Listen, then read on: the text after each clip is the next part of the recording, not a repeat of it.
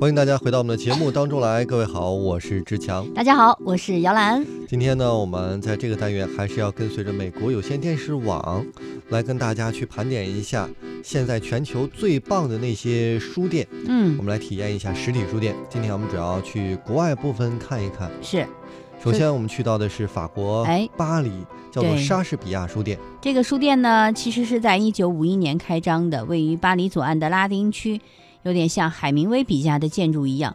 而这位作家呢，就是在这里完成了他的自传，叫《流动的盛宴》。一九四七四一年的时候呢，这个图书馆呢就关闭了。一九五八年，店主呢将莎士比亚书店更名为他所爱的女子的名字。此外呢，书店还允许有四位游客在这里借宿，时间呢是一个星期到一个月不等。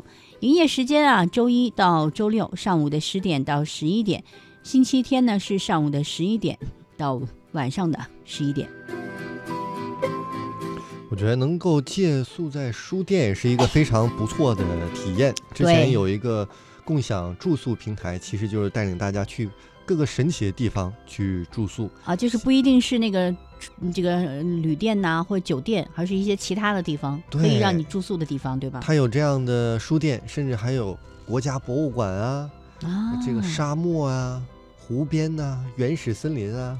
呃，地铁站啊，等等，啊特别好玩的地方，太好意思，所以也算是一种人生体验吧。嗯，然后我们再到阿根廷去看一看，布宜诺斯艾利斯雅典人书店。那么这家书店呢，是曾经在一九二九年被改建为了电影院，而最近在二十一世纪初呢，又被改回为了书店。那么书店仍然保留着富丽堂皇的剧院和华丽古老的一个装饰，而这个舞台和观剧包厢呢，则成为了图书阅览区。地址是呢布宜诺斯艾利斯卡肖尔大街。那么营业时间呢是星期一到星期四早上九点到晚上十点，星期五呢是早上九点到半夜的十二点，呃，星期六呢是中午的十二点至晚上的十点，嗯，看样子周末还休息，这也是属国属于外国的特色了、啊。，对。接下来我们要说到这个书店呢，是世界上最大的一个书店啊，嗯，美国俄勒冈州的波特兰鲍威尔书店，它是在一座现代化的高楼大厦里头，经常是人满为患。它会有新书刊，也有会有旧书，会在走廊的两边，价格也是一目了然。店里头呢，经常举办各式各样的名人大家的签售会。除此之外啊，它除了实体的，它还有网上的书店，你也可以去浏览。地址呢就在俄勒冈州的波特兰。那么营业时间每天都营业，早上的九点到晚上的十一点。接下来我再到澳大利亚的墨尔本厨师书屋去看一看。那么这家书店的前身啊，是一个有着一百五十年历史的熟料店，是坐落在墨尔本最有趣的一条街上，是澳大利亚唯一的一家售卖菜谱的小书店。在这这家书店里面，你几乎可以发现每一种你所能想象到的菜谱和书籍，其中呢还囊括了许多18世纪的食谱。那么前来光顾的顾客啊，通常是厨师或者是美食家。书店共藏书是四万本，我想不到，光菜谱就能够达到四万本啊、呃，地址是澳大利亚墨尔本，叫做菲兹罗伊区，叫做格特鲁德街三十三号。营业时间是星期一到星期六早上的十点到晚上的六点，星期日是早上的十一点到下午的五点。嗯，在美国的纽约有一个叫做 Strand 的书店，哈，它早在二十世纪二十年代呢，曼哈顿第四大街的第六街道就被称为书街，因为这里呢就是全是书店嘛。嗯那么刚才说的这个 Strand 书店呢，它是这个区域四十八个书店，哎，有点难过啊，说起来他是唯一的幸存者，嗯就是其他的全部都已经关张了。嗯后来呢，这家书店搬到了百老汇的第十二街道上。如今这个馆内藏书好多呀，二百五十万。最昂贵的一本书是詹姆斯·乔伊斯所写的《尤利西斯》的这个复制本，价格是四万五千美元，大约是二十七点八呃哇二十七万八千六百零八点五元人民币。将近三十万的一本书，还是对个复制本妈呀，好厉害啊！这是有钱人的世界，我不懂啊。但是我们可以去看一下，对吧？对对对我们可以去瞻仰一下。地址呢就在纽约百老汇街的八百二十八号。它营业呢其实是星期一到星期六早上的九点半到十点半，啊，到晚上的十点半。星期天呢会晚一点，早上的十一点到晚上的十点半，这是它的营业时间。那么再来看英国，英国伦敦的富野尔书店，二零一四年六月，这家呀世界上拥有啊拥有百年历史书的书店呢是搬迁了，它搬迁到了场地是大约是十三个网球场大的一个新家当中，而且现在所在的地址啊是之前曾经是中央圣马丁艺术与设计学院的大楼。那么亚历山大麦昆呢以及呃斯特拉。麦卡特曾经在这所学院学习过。这家书店呢，安装有电子书籍的搜寻区。当顾客的智能手机连上店内的无线网络之后，就会自动下载这个应用程序了。地址哇，我觉得是所有喜欢书籍的人都比较敏感的一个地方，叫做伦敦查令十字街一百零七号。呃，营业时间呢是每天早上的九点半到晚上的九点。哎，其实还有一家书店啊，伦敦有一家书店，大家也不能错过，就在伦敦考文特花园的中心，叫伦敦斯坦福书店。这个这些书籍呢，呃，除了就是有全世界各地的书籍之外，哈，书店还提供了一个旅行指南和折叠的地图，干什么呢？帮助大家寻找那些美味的食品店。嗯。嗯，挺有意思的。书店里还有很多的旅行书籍，对于那些想要去不丹的山上捕捉龙虾，或者是去撒哈拉沙漠的游客呢，你可以到斯坦福的书店来，因为这是一个提供经验的好去处。嗯，地址就是伦敦的斯坦福喽。营业时间每天都营业，每天上午的九点到晚上的八点。然后我们再到去美国洛杉矶最后一家书店看一看。哦。但是不要被名字吓住，以为这洛杉矶就这一家书店哈。那也是希望现实不会像这家书店的名字一样啊。是。那么这家有名的仓库书店是不仅仅售卖各种新书旧书，还卖各种的香浓的咖啡唱片。书店差不多藏书是二十万，而在最后一家书店的迷幻迷宫区啊，十万本书呢，每一本仅售价一美元。整个人民币大概是六点一九元，台币的话也就二三十，其实特别的便宜。是的，现在新书的话，基本上在大陆啊都要五六十左右，全体提高。特别在国外，我就很少见到一百元人民币以下的书。对对对，这是白菜价了。那么地址呢是洛杉矶春街四百五十三号，营业时间呢是周一到星期四早上的十点到晚上的十点。星期五到星期六呢，早上的十点到晚上的十一点；星期日是早上的十点到下午的六点。其实，在国内现在整个实体书行业也是回到了一个复苏的状态。对，是在若干年前，在大街小巷，我们看到的是各种打折书店。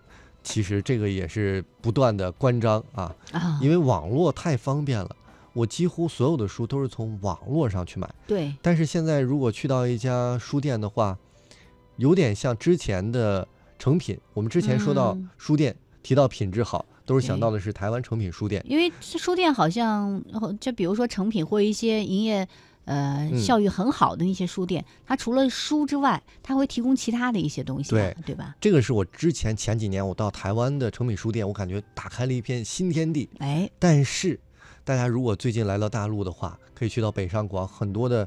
这个商超里面去看一看，像延吉佑啊，嗯，等等等等一系列书店做的都特别的精致。对，它其中而且还分门别类，有的呢，他专注于可能日式的一些杂志啊，嗯，报刊啊，有的呢有一些漫画呀、摄影啊、艺术类的书籍，还有的呢会儿童类的书籍偏多，而且很多的。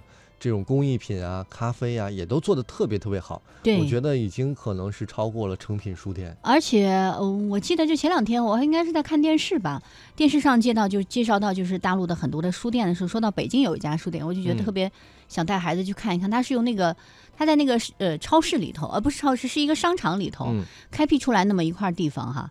他把那个以前就是现在我们都知道大陆的高铁很厉害，对吧？他就把以前的绿皮车、绿皮车厢。弄了一截儿，哎呦，只是只用了一半儿，就是把那它不是应该是四四方方的一个吗？嗯，它就三边儿，另外一边大家可以自由进出的。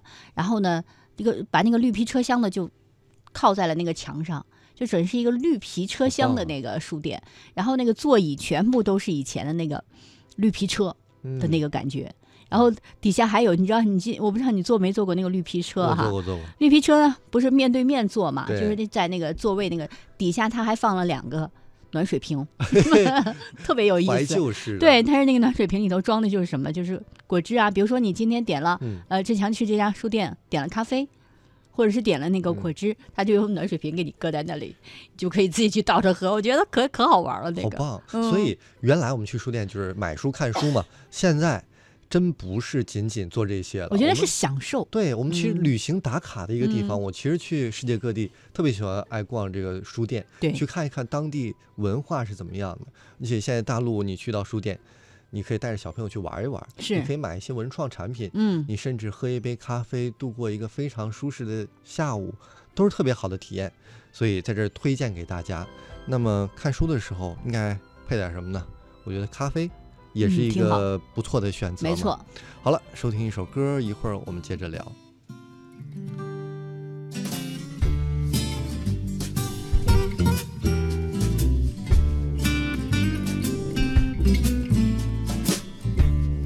这个假日，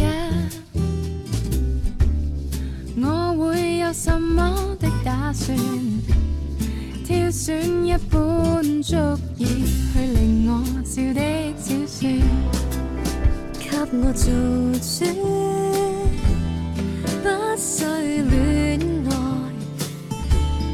亦會溫暖。毫無動機去找好去處，享受自願。聞說下午會下雨，來沖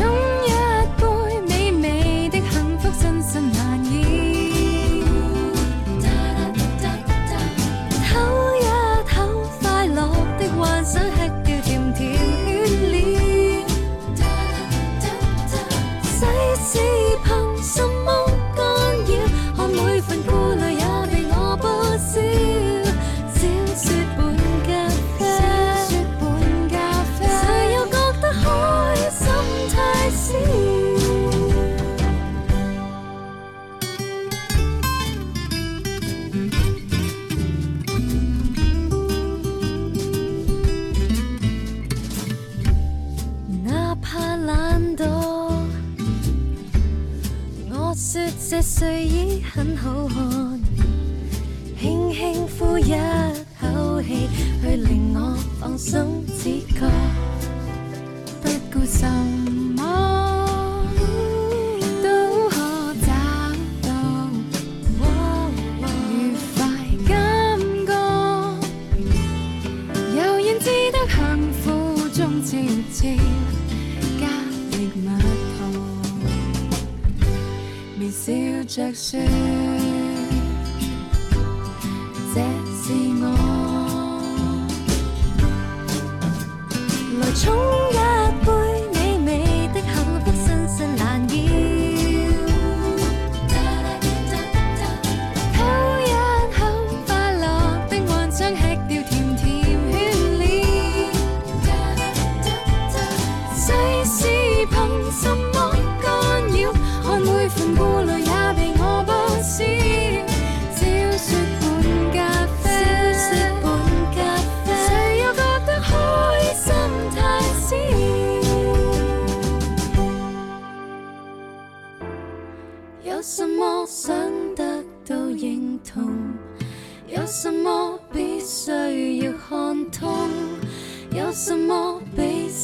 说内容更感动。